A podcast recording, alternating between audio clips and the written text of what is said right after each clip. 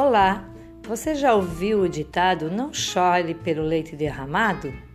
Ouça a fábula de Monteiro Lobato, A Menina do Leite, e reflita sobre o ditado.